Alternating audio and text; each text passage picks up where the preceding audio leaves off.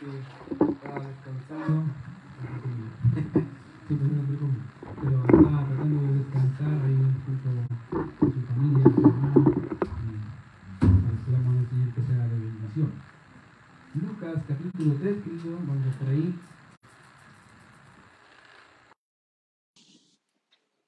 Lucas, el capítulo 3, verso 1 al 6, es la porción que nos toca en este día. Lucas capítulo 3, verso 1 al 6. Ahora, de, de plano le digo que no vamos a alcanzar el 6, así que, ¿para qué le digo no, que vamos a terminar? No, no vamos a terminar el 6, en realidad probablemente hasta el 3, hasta el 3 y ahí vamos a llegar. Hay mucho que cortar aquí, hay mucho que ah, decir. Ahora, obviamente, como ya saben, estamos tratando de hacer una armonía de los evangelios, una cronología de la vida del Señor Jesucristo. Ya hemos hablado de la niñez, ahora nos toca ya pasar de plano al ministerio, al inicio del ministerio ah, del Señor, empezando por el precursor o portavoz, en este caso del Mesías, que es Juan. Ahora, obviamente la idea es tratar de entender lo que los escritores bíblicos nos han dejado escrito y así poder aprender de lo que ellos ah, quieren decirnos. Ahora, la Universidad de de Nacional de Valencia, en España, hablando de las características propias de un- lo que es un historiador y su labor, obviamente, ah, y obviamente también cómo debe ser su trabajo, ellos dicen que un historiador es también un estadista, ¿vale? Básicamente, es un escritor, es un investigador, un difusor de conocimiento y un cronista. Y esos son básicamente lo que es un historiador. Uno, uno se imagina un historiador como alguien que no hace nada. En realidad, un historiador como que lee, es lo único que hace, pero en realidad es mucho más que eso.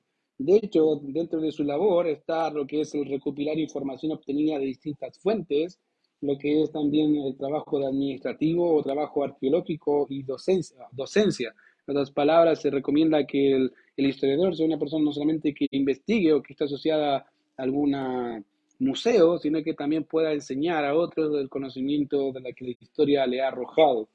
De manera que, obviamente, para ellos todas estas características son propias de un historiador y son esenciales para, para él, para su trabajo. Ahora, si pensamos un poco de las características que se nos da de un historiador, en realidad Lucas las tiene todas. Lucas, en realidad, si, es- si ha leído el Evangelio de Lucas, y si no, le recomiendo que lo lea, va a notar que Lucas es súper detallista en muchas cosas que los otros evangelios no lo son. Trata de dejar registrados siempre los contextos, qué es donde se está desarrollando la historia, qué va a pasar, qué está pasando, con los ejemplos vamos a ver hoy día, qué va, qué va a pasar en el sistema político, qué está pasando en el sistema religioso, qué está pasando, cómo es la geografía, y, qué va, y, de ahí recién relata la historia. Es muy propio de un historiador, y Lucas hace un buen trabajo con respecto a eso. En realidad, la gran mayoría de los teólogos están de acuerdo que Lucas refleja muy bien un trabajo, diríamos, de primera fuente, en el caso de Lucas, preguntando a las personas que ya todavía estaban con vida acerca de la vida del Señor Jesucristo. Entonces, Lucas, como dije, proporciona los acontecimientos de sus narraciones y también el contexto, su trasfondo y qué es lo que quiere enseñarnos. Por, por ende, obviamente, lo que hace es prepararnos o hacer los preparativos de la venida y entorno del Mesías. Y eso es lo que vamos a ocuparnos en ese tiempo. Vamos a hablar un poco de los preparativos de la venida del Mesías y su entorno. ¿Cómo era el lugar uh, donde el Señor no solamente se crió, sino donde el Señor empezó su ministerio?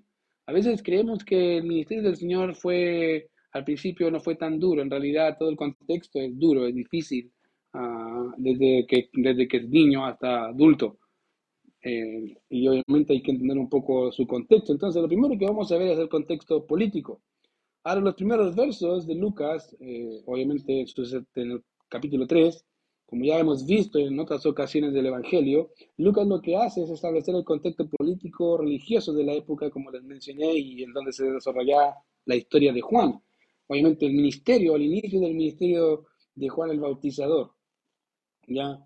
Obviamente para ayudarnos a entender lo que estaba pasando en el momento y cómo esto influencia, obviamente, en la comunidad de ahí entonces. A veces cuando hablamos o se habla de filosofía o de temas así, uno trata de seguir la idea, pero esa idea va acompañada de un contexto, por qué se dijo lo que se dijo, por qué se pensaba lo que se pensaba, qué estaba pasando en ese contexto. Entonces todo eso involucra, obviamente, la interpretación de la historia. Y Lucas lo que va a hacer es narrarnos, obviamente, las influencias políticas que había en ese entonces y cómo eso influenciaba también, también la parte religiosa y de alguna manera vemos, diríamos, un antagonismo al aparecer el Juan. El Juan es muy antagónico a todo el contexto, y imagínense si Juan era, era antagónico, imagínense al Señor. Eh, Por eso los líderes religiosos de la época en realidad lo que no repudiaban a Cristo, no era algo grato para ellos, porque era muy distinto a lo que la, la época o su contexto demandaba. Entonces, lo que hace Lucas en el capítulo 3 verso uno es establecer el contexto político. Miren lo que dice ahí. En el año, en el año decimoquinto del imperio de Tiberio César, siendo gobernador de Judea Poncio Pilato, Pilato y, y Herodes, tetrarca de Galilea, y su hermano Felipe, tetrarca de Iturea y de la provincia de Traconite, y Lisa- Lisanías, tetrarca de Abilinia. La palabra con- hablando del contexto, va a decir, mira, voy a explicarte un poco la historia o el contexto político. Y la primera que mencionas es Tiberio César. Ahora, deben entender que César eh, básicamente es un título, ya es, mm, es como el presidente, ya no es que todos se llamen presidente, es el título del presidente y César aquí obviamente Tiberio, ese es el nombre y César es su posición de emperador. Fue el segundo, de hecho, emperador de Roma, que era hijastro adoptivo del gran Augusto César. Ya hablamos de Augusto César, sí, nos hablamos harto rato, así que ya sabe quién es Augusto César, pero era hijastro, de alguna forma un hijo adoptivo, quien gobernó desde el año 14 hasta el año 37 después de Cristo. En otras palabras, gobernó un poco más del tiempo en que el Señor murió, resucitó, ascendió y empezó el ministerio del Espíritu Santo, obviamente con la iglesia y todo el tema. Entonces, más o menos pasadito el tiempo, hasta ese tiempo gobernó. Ahora, si bien nunca Tiberio mostró ese deseo ambicioso como los otros gobernantes de poder, de gloria, de poder, ese deseo de, de- de- de ambición, él en realidad no le interesaba. No, no era, no era parte de su, de su naturaleza. De hecho, la que tenía eso era su madre. Su madre, que se llamaba Livia, lo encaminó en ese, en ese, en ese destino. Nunca fue propio de él. La mamá el que empezó a preparar el camino para su hijo y hacerse paso en el gobierno.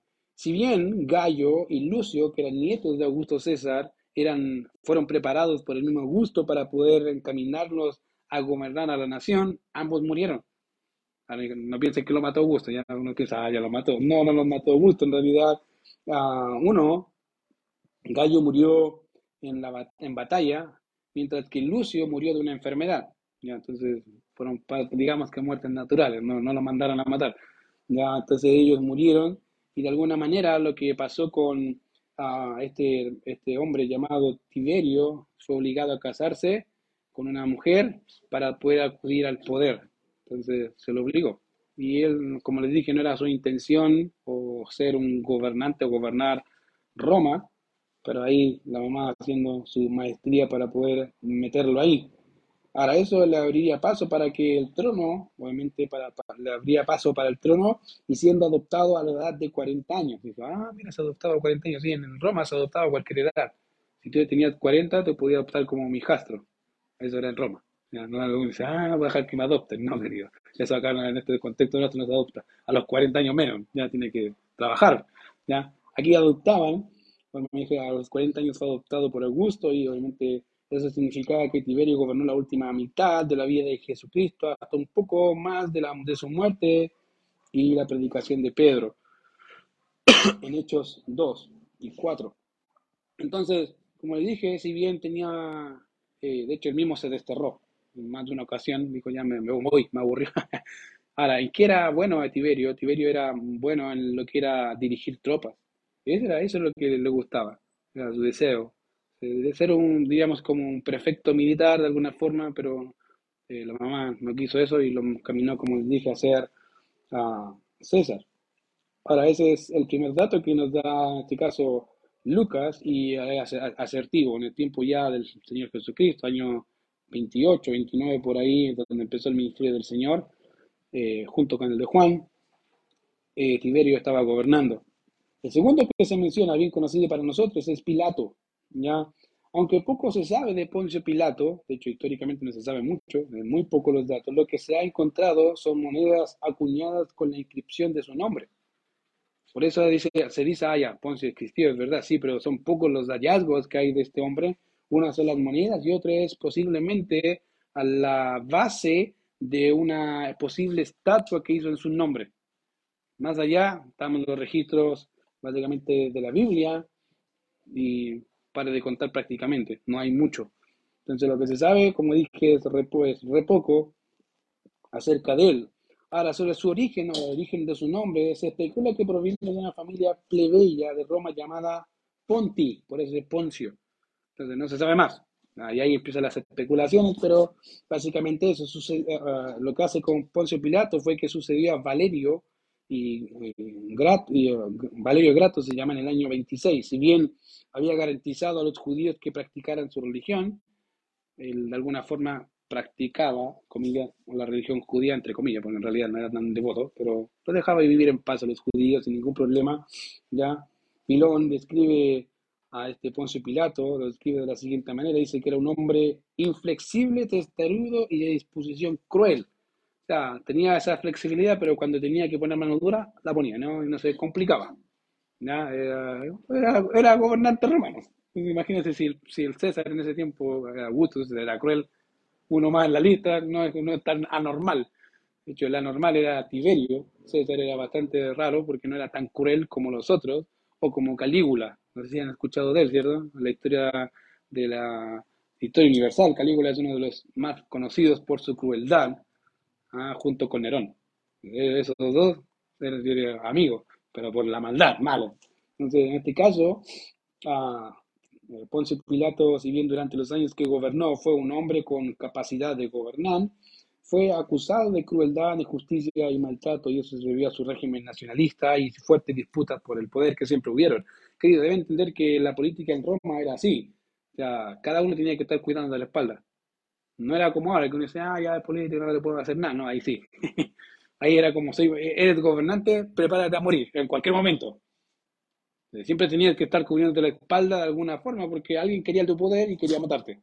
Entonces, de alguna forma, esas eran como las reglas, diríamos, las jugadas que se hacían en ese tiempo. Junto con él aparece otro que es Herodes. Ya, este era hijo de Herodes el Grande. Ya, no es Herodes el Grande, porque Herodes el Grande ya murió. Era hijo de Herodes el Grande y Matal, uh, Maltase, que era su madre, hermano menor de Arquelao, educado en Roma y que obtuvo de Augusto el gobierno de Galilea y Perea.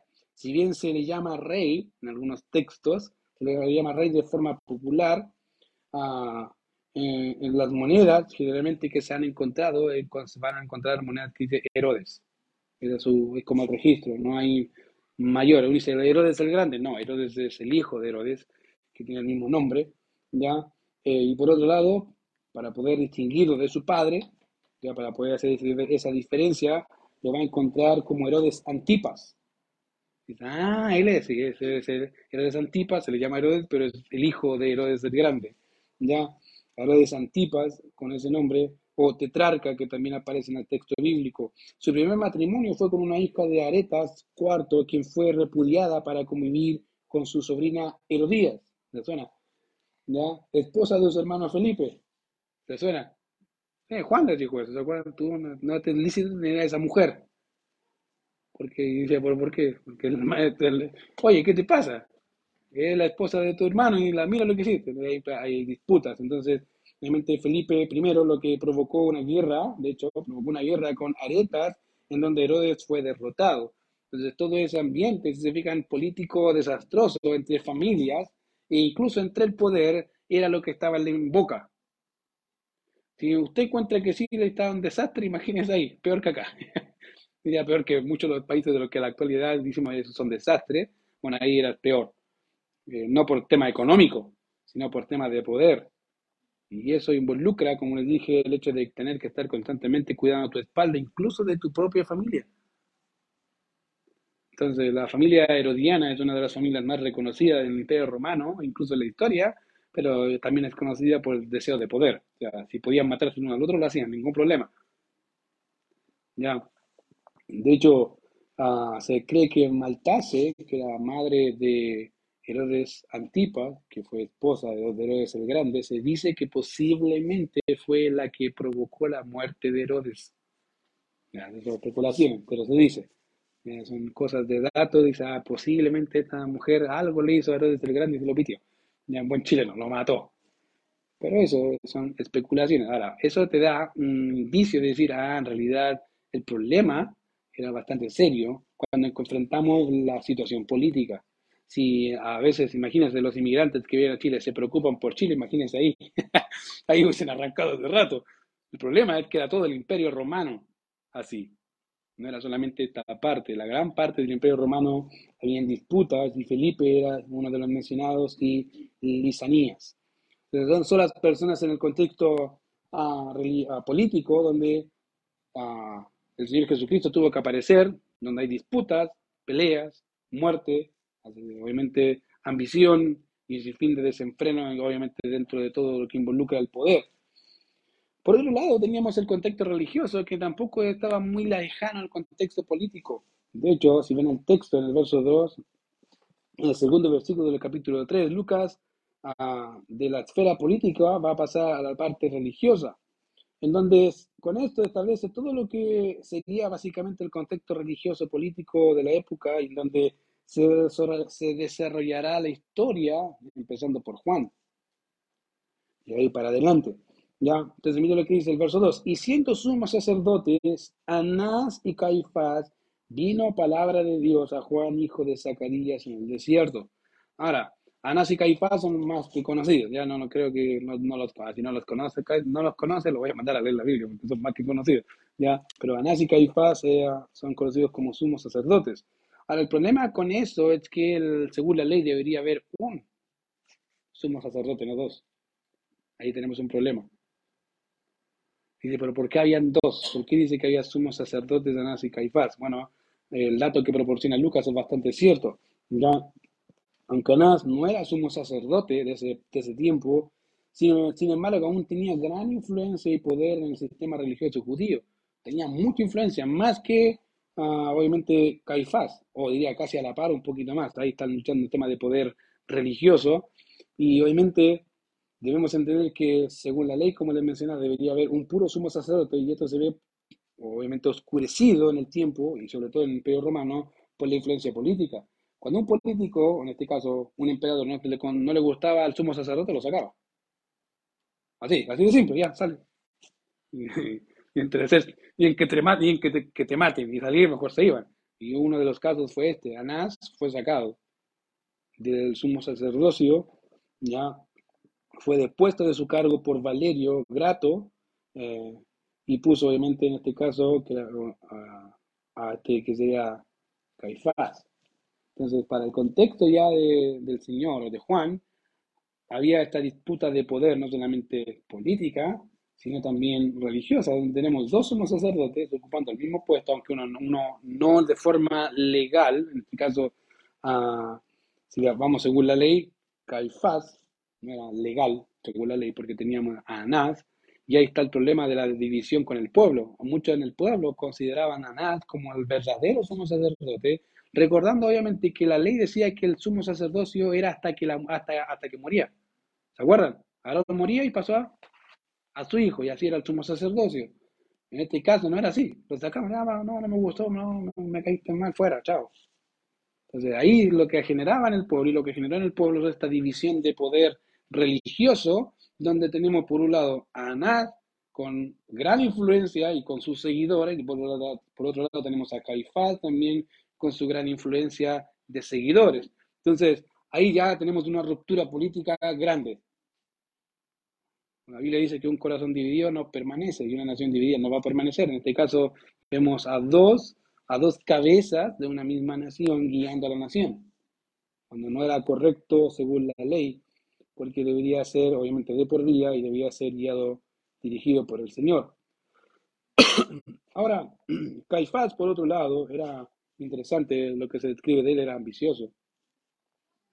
Dice, pero ¿cómo un sumo sacerdote era ambicioso? Porque era más político que sumo sacerdote.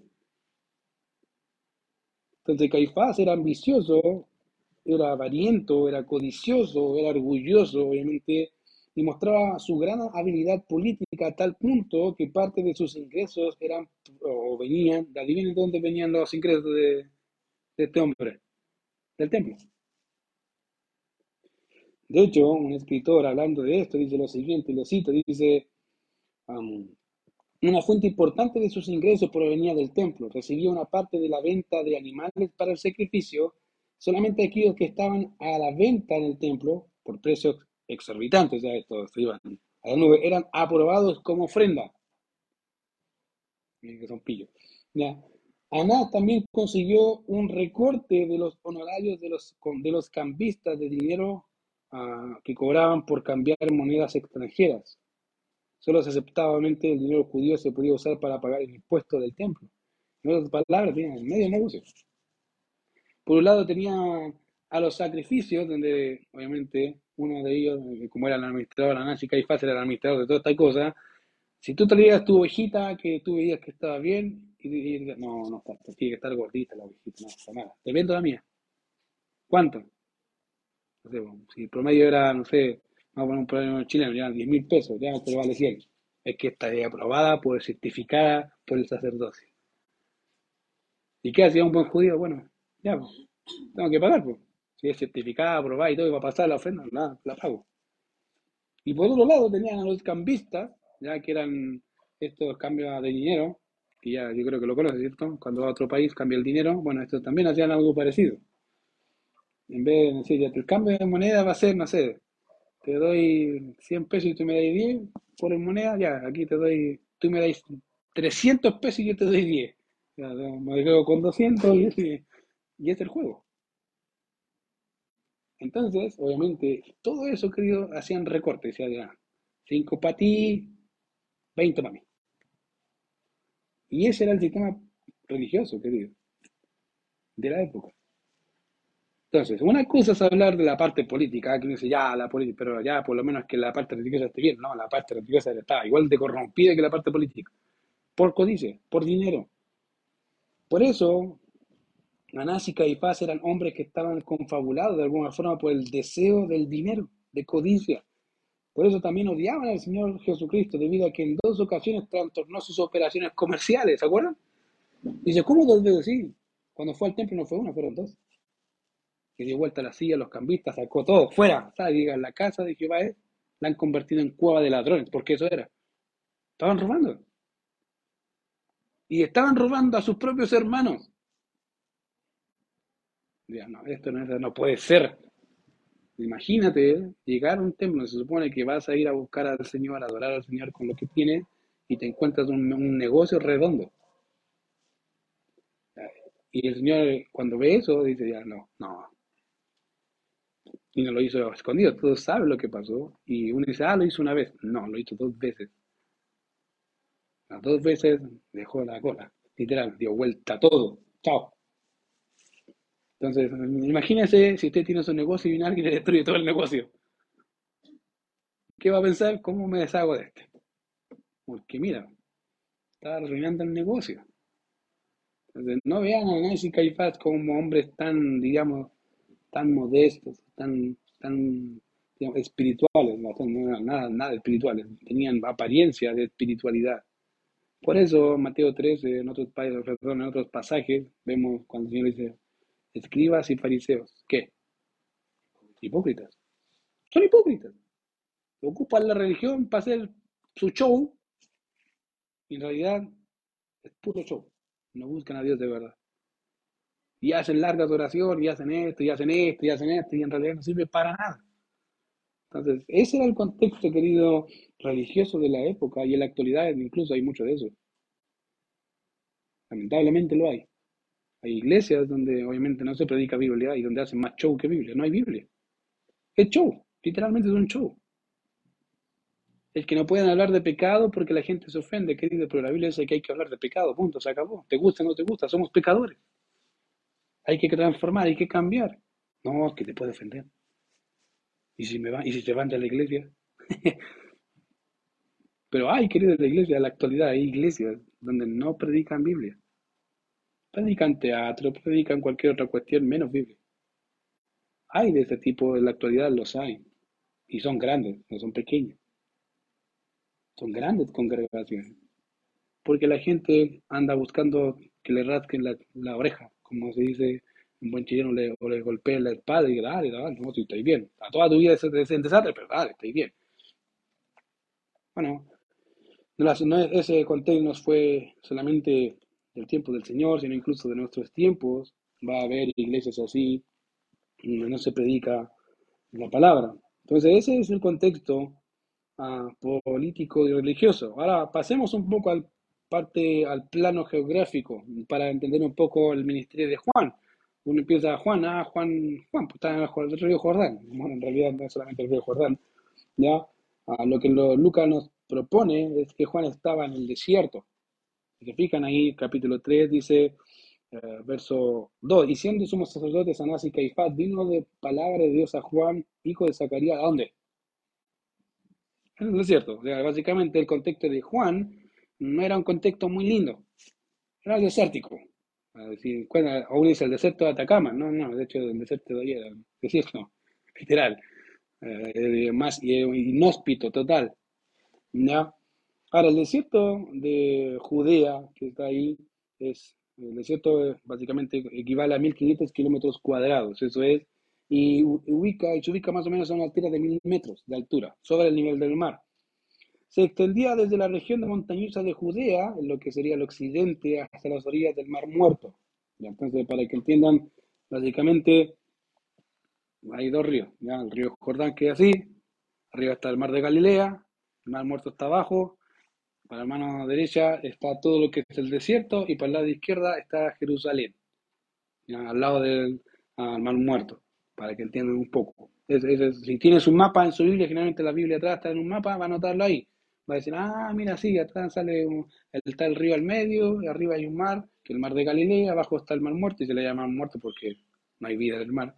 Ya ahí abajo y justo más o menos al ladito del Mar Muerto, cerca de ahí está Jerusalén, y todo para el otro lado es el desierto.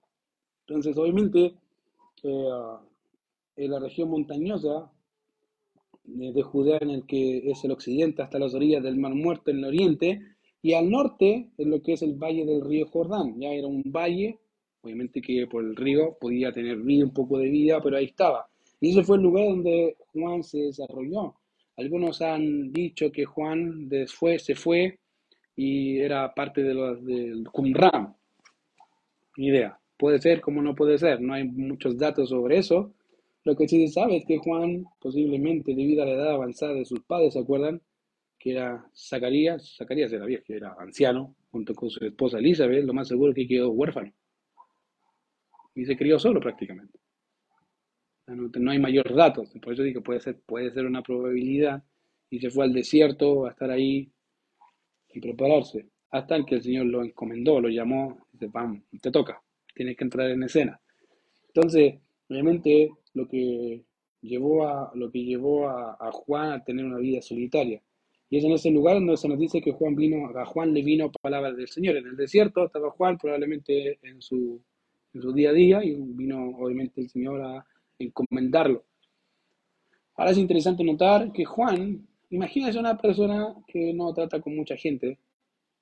Generalmente dice uno cuando ve que hay personas que no tratan con mucha gente o no tienen esa capacidad de tratar con mucha gente, son, no son muy amigables que digamos, son fríos, ya te dicen la cosa, te gusta, no, no se complican, pero si no te dije mal, te dije bien, pero sonó mal, no, no, no, no. Eh, no se complica, ándate para allá.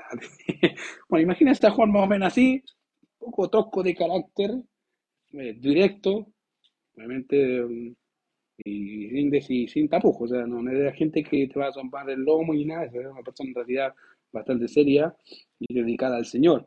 Entonces, eh, vino, dice ahí que vino palabra de Dios a Juan. Ahora, la idea de, Lucas, aquí cuando dice que vino palabra de Dios a Juan, parecía ser que, ah, lo que lo que hizo Dios fue encomendar a Juan. Dice, ya Juan, te toca entrar en escena.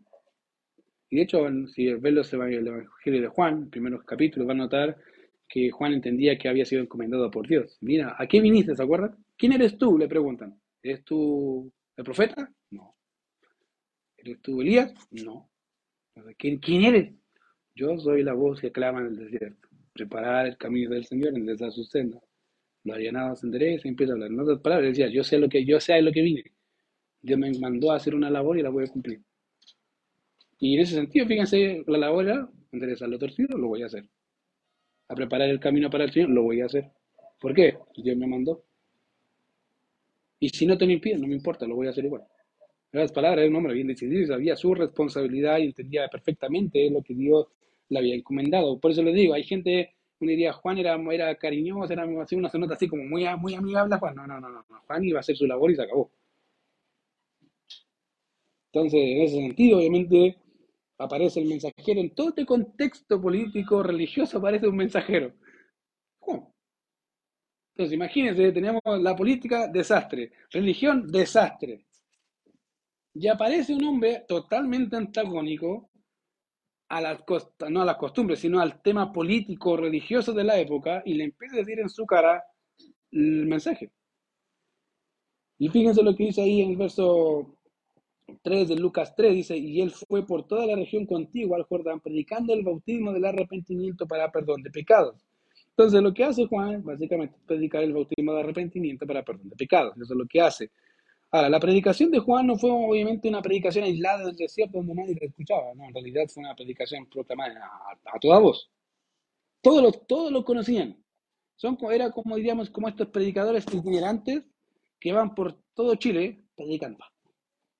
Y no importa lo que piense la gente, bueno, Juan era así, iba por toda alrededor del Jordán predicando, predicando, predicando, predicando. Entonces, de tal manera que la gente lo escuchaba, decía, ¿qué, qué, qué, quién es él? ¿Quién es él?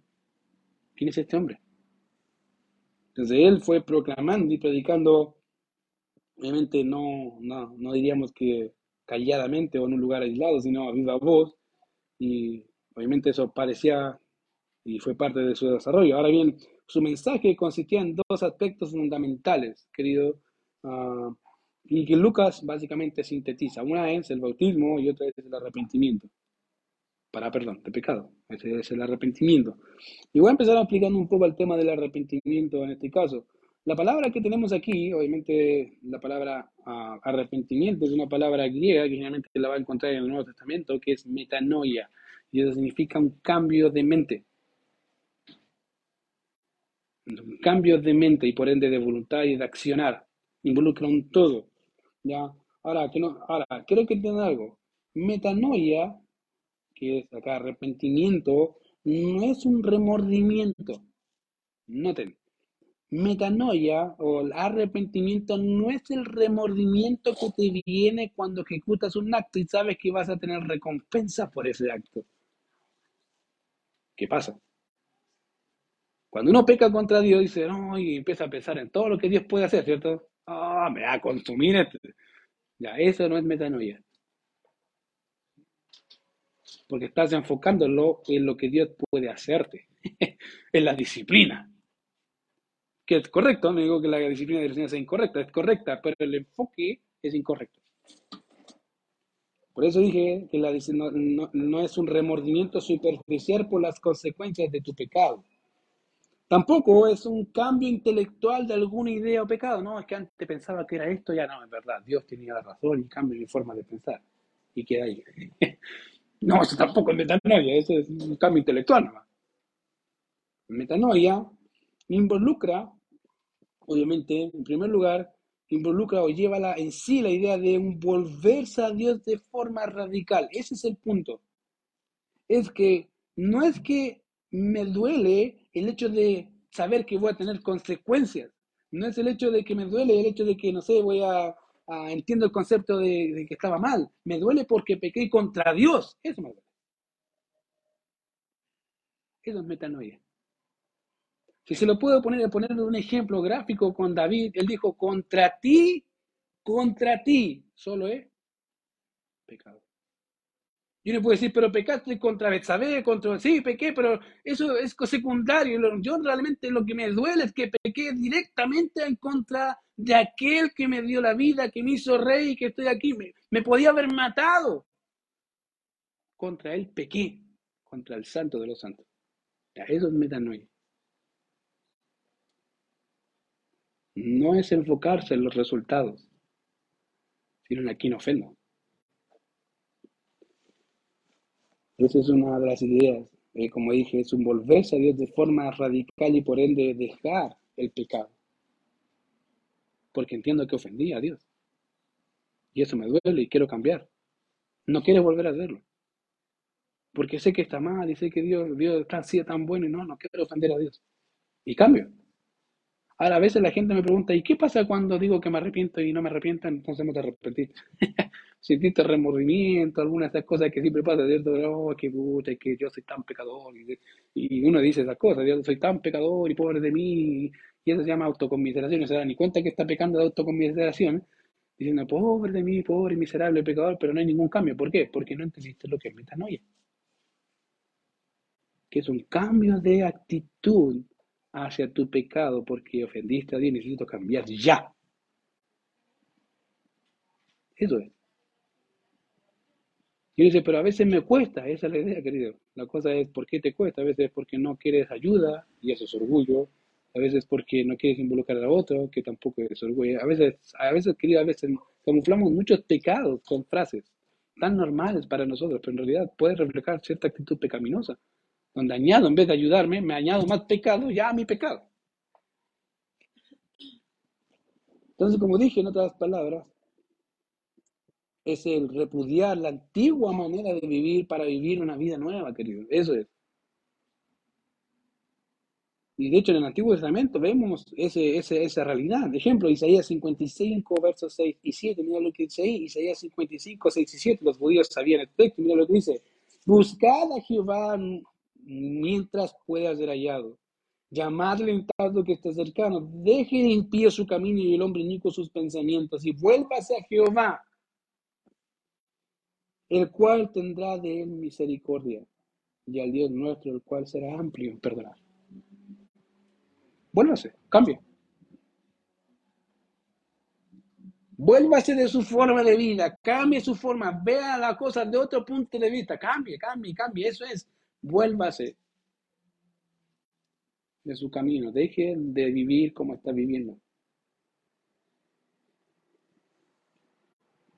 En el Nuevo Testamento hay un texto más, uno de los textos más conocidos, pero creo que a veces no tan profundizados y entendidos. De modo que si alguno está en Cristo, ¿qué es? Ah, las cosas viejas siguen, ¿cierto?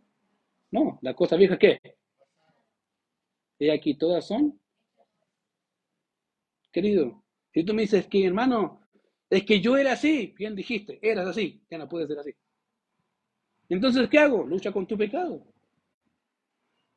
¿O te gusta ofender a Dios? No me gusta, entonces, ¿qué hago? Deja de alimentar tu pecado.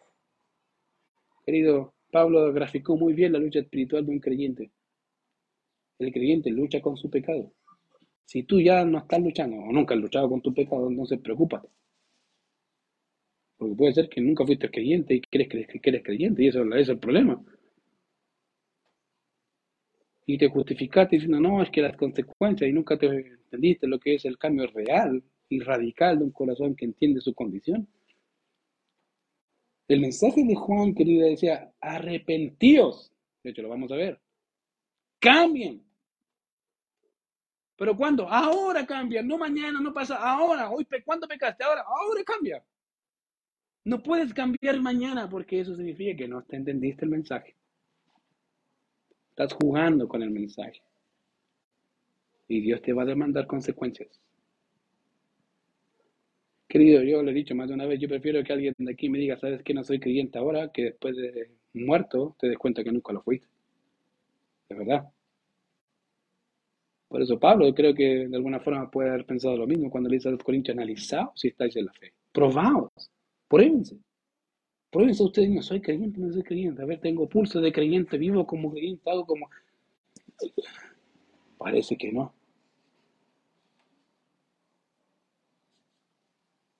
Oh, parece que no. No, si soy porque me bauticé. querido, hasta los demonios se bautizan. Me da cuestión que te bautizaste. ¿Cuál es el problema con bautizarte, querido? El bautismo no hace creyente. El bautismo es un reflejo de algo de un creyente hacia afuera, pero tú eres creyente de adentro hacia afuera, no de afuera para adentro. Levantar la mano por hacer una confesión de oración no te hace creyente, querido. Lo que te hace creyente es creer. Valga la redundancia, eso te hace creyente. confesar, sí, sí, yo me someto, yo creo que Jesucristo es el Señor y Salvador de mi vida y eso, y ahí que me quedo. Señor y Salvador. No solo Salvador, querido. Todos quieren en el mundo un Salvador, ¿o no? ¿Qué persona en el mundo no quiere que alguien lo salve de alguna condición particular? Ya sea que su matrimonio se destruyó, su hijo no está ni ahí con él. Cualquier persona va a querer eso, que el Señor restaure ese matrimonio, pero ¿qué persona en el mundo va a querer someterse a un Señor? Que lo mande, que le diga qué tiene que hacer, cómo hacerlo, cómo vivir. Nadie, querido, nadie quiere eso. Nadie lo quiere. Por eso es bueno enfatizar el Señor, querido. Él es Señor de todas las cosas. Y es la vida nueva. De manera que, obviamente, cuando hablamos de arrepentimiento, los judíos entendían perfectamente lo que significaba, lo ellos entendían bien arrepentimiento, tengo que cambiar. Tengo que cambiar mi forma de vivir, mi forma de pensar, mi forma de ver las cosas como las estoy diciendo. Está, está mal, estoy mal.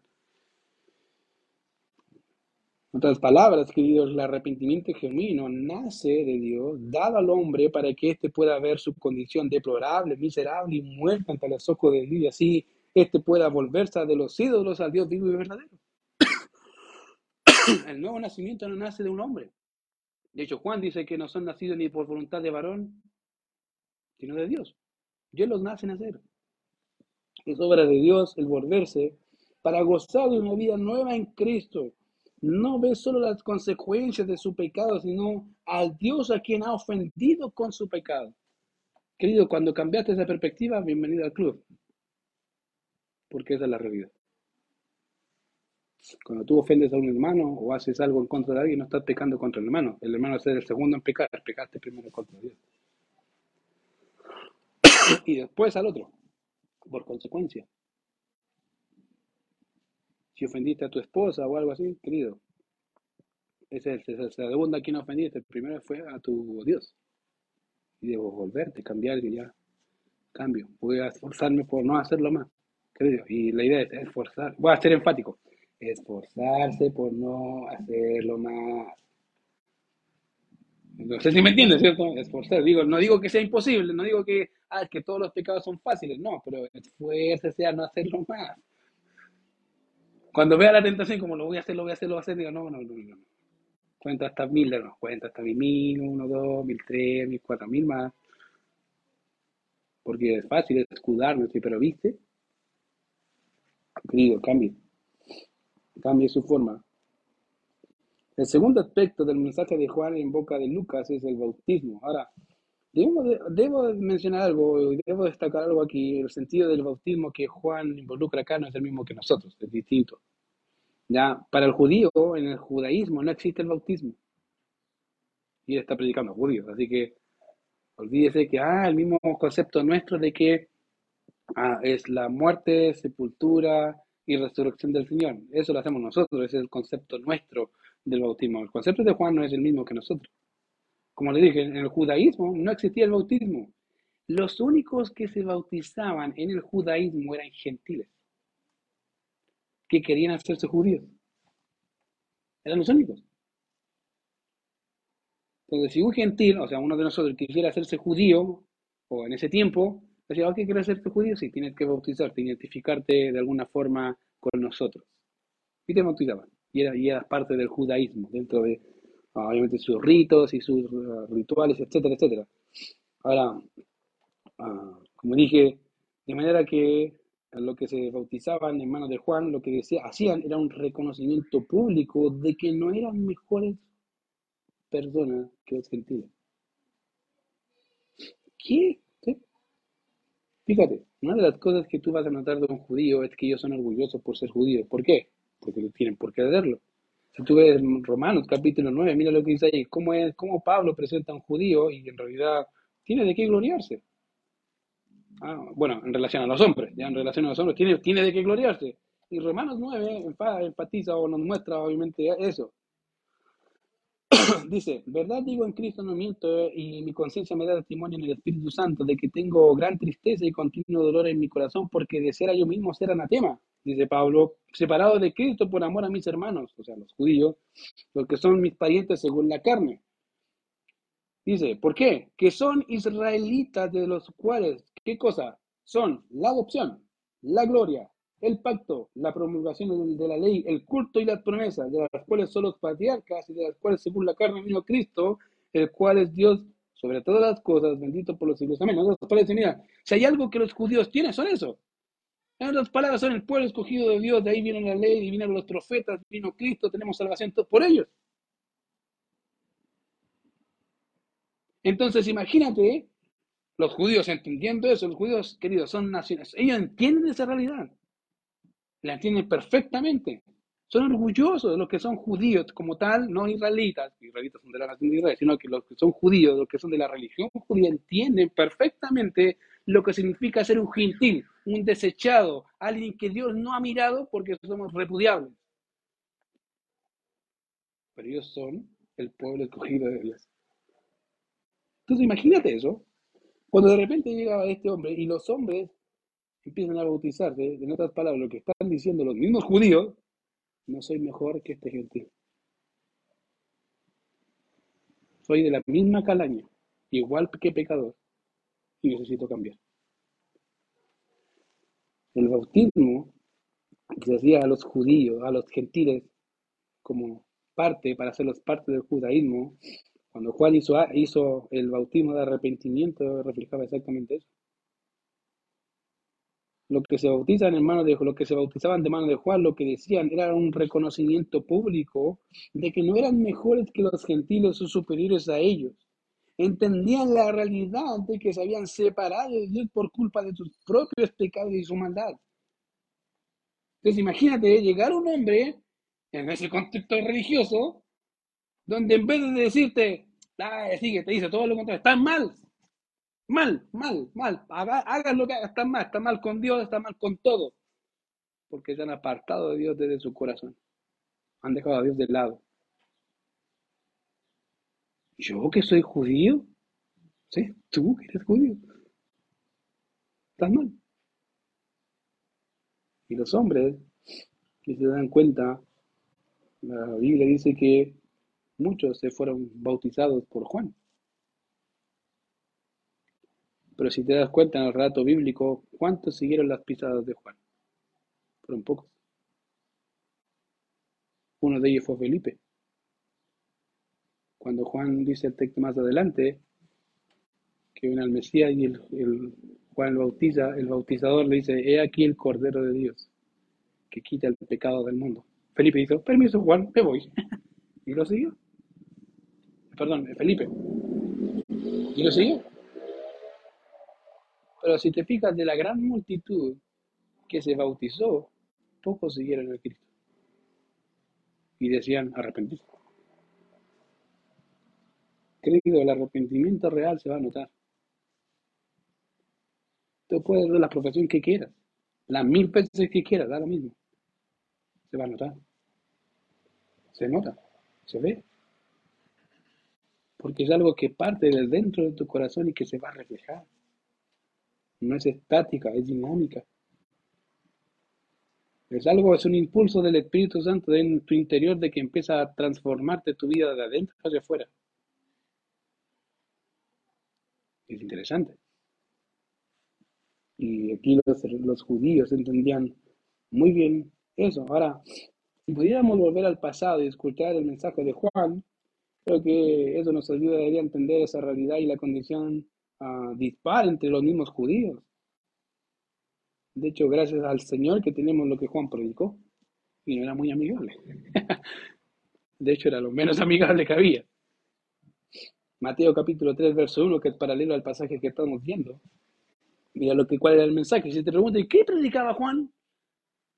Bueno, ahí está. En aquellos días vino Juan al desierto, al, bautista o el bautizado, predicante en el desierto de Judea, obviamente. ¿Y qué decía? Y diciendo, Arrepentidos porque el reino de los cielos se ha acercado.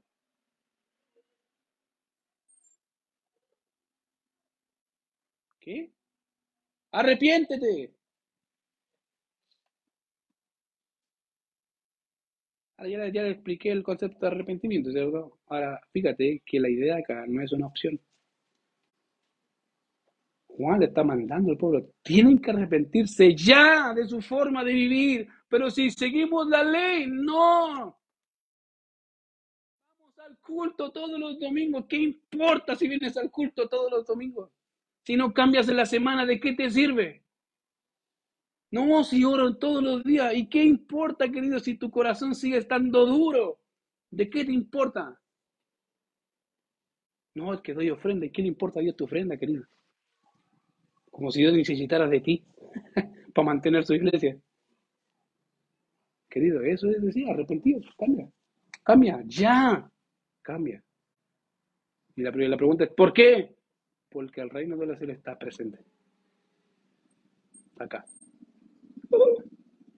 Ahora, aquí empezamos con un pequeño e interesante término, porque Mateo es el único que ocupa el término reino ah, de los cielos.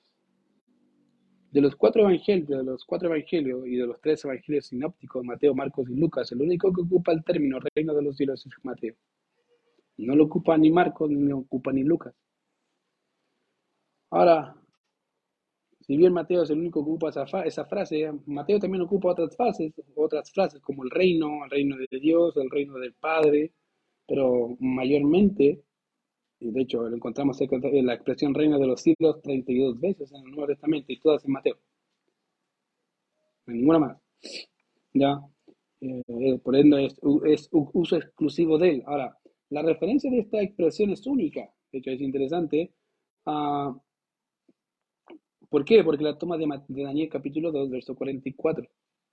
Ahora quiero explicarle un poco Daniel capítulo 2, verso 44. Los que van a estar en escatología, se lo voy a explicar más detalle. ¿ya? Así que no me pregunten ni qué dicen las imágenes. Se lo voy a explicar ahí, no me preguntan. ¿ya? El cual, ahora, el que no está, puede preguntar, ningún problema. Los que yo sé que están, muy bien. Aguántense hasta diciembre por ahí. ¿ya? Ahora, eh, Daniel 2.44, básicamente su contexto, eh, en el que básicamente tiene que ver con Nabucodonosor, rey de Babilonia, en donde el rey tiene un sueño en donde aparece una imagen o una estatua. Y la estatua tenía diferentes materiales, ¿ya? diferentes materiales. Y él decía, pucha, no sabía qué hacer, nadie podía decirle el sueño hasta que aparece Daniel. Y dice, déjame orar a mi Dios y te voy a decir, depende de lo que me diga mi Dios. Y Dios le da la revelación el sueño a Daniel y Daniel se lo interpreta a Nabucodonosor. Básicamente, la estatua tenía estaba, su cabeza estaba formada de oro, la cual simbolizaba ah, al imperio babilonio. Después tenemos lo que es eh, el pecho y sus brazos, que eran de plata, que representan el imperio medo-persa. Luego está el vientre y los muslos, que eran de bronce, que representan el imperio griego. Y al final eh, están las que son las piernas y los dedos de los pies, eh, de la imagen que representa el Imperio Romano, que eran ah, en parte mm, de, hierro y en parte de barro cocido, dice. Entonces, en todo ese contexto eh, está este pasaje, y dice la revelación, dice que la última cosa que vio, aparte de la imagen, era una pequeña piedra que choca con la imagen y destruye toda la imagen. En otras palabras, arrasa con todos los reinos. en ese contexto está. ¿ya? Entonces, después de, después de que estos reinos aparecen, o aparece una piedra, como dije, cortada, no con manos, dice Daniel, como, eh, que destruye la imagen o los reinos, y en ese contexto de los reinos es donde Dios, el Dios del cielo, levantará un reino que no será jamás destruido, según el verso 44. Mira, avanza Daniel 42, 44, Francisco, ahí. Dice, desmenuzará y consumirá, ahí está. Y en los días de estos reyes, el Dios del cielo levantará un reino que no será jamás destruido, ni será el reino dejado a otro pueblo desmenuzará y consumirá todos estos reinos, pero él permanecerá. ¿Para cuándo? Para siempre. Dale, ahí está. Entonces, eso, esa es la idea, permanecerá para siempre. Entonces, de esta manera, la expresión el reino de los cielos, si se fijan en el verso 44 y 45, avanza el 45, dice ahí, de la manera que viste que los montes fue cortada una piedra, no con mano la cual desmenuzó el hierro, el bronce, el barro, la plata y el oro, el gran Dios ha mostrado al rey lo que ha de acontecer en lo porvenir y el sueño es verdadero y fiel. Su interpretación de palabras va a ser así. Ahora, el concepto del reino del cielo, ahí está, está en el pasaje cuando dice el rey o el reino de los cielos va a venir a qué? A la tierra. Esa es la idea. El gran rey de los cielos, ¿qué va a hacer? Va a bajar y va a instaurar su reino acá en la tierra, con los hombres. Y va a destruir a todos los otros reinos que habían. Entonces, de manera que la expresión el reino de los cielos hace referencia al reino de Dios en la tierra por medio de Cristo su Rey. ¿Juan sabía eso? Sí, sabía que Jesucristo venía el Mesías. No sabía quién era perfectamente.